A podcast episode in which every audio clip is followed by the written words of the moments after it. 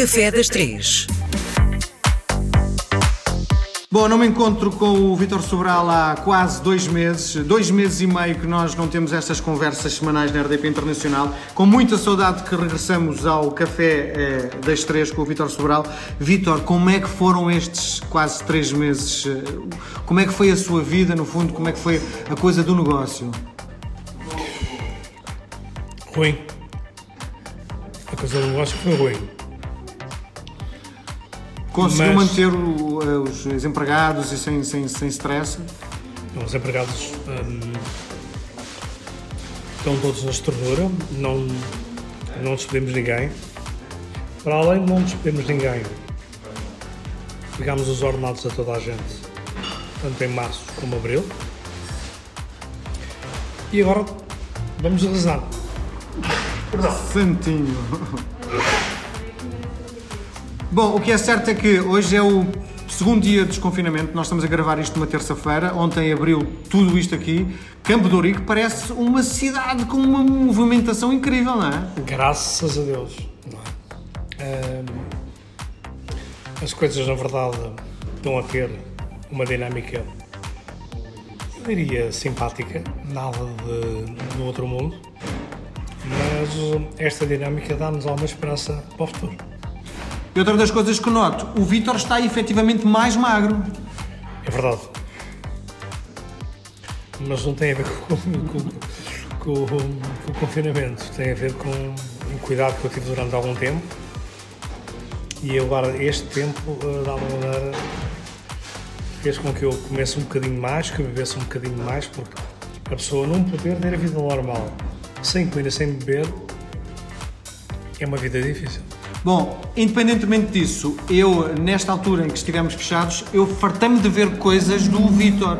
O Vítor fez canais de televisão, hum, participou em números diretos no Instagram, quer dizer, a sua vida mediática continua a bombar como gente grande, não é?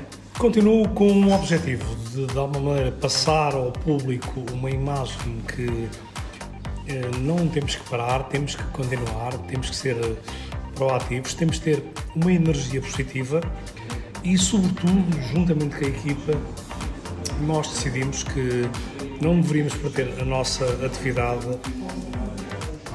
Perdão, foi o pastel de nata.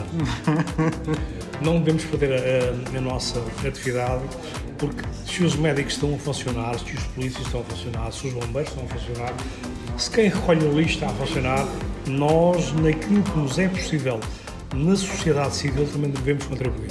Muito bem. Bom, primeiro dia do nosso regresso, estamos finalmente juntos.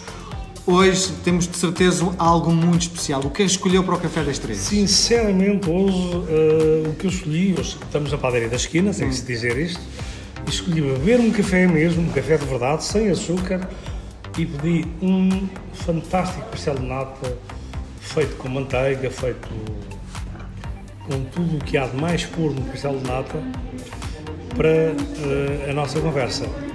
Eu peço desculpa aos nossos ouvintes, porque eu engasguei-me com o pastel de nata, comi com tanta vontade que foi para o outro, mas tenho que vos dizer que este pastel de nata, feito com uma massa folhada de manteiga, soube-me lindamente e o café, peço desculpa também pela, pela publicidade, este café lote de Vital Sobral da Delta também me soube lindamente.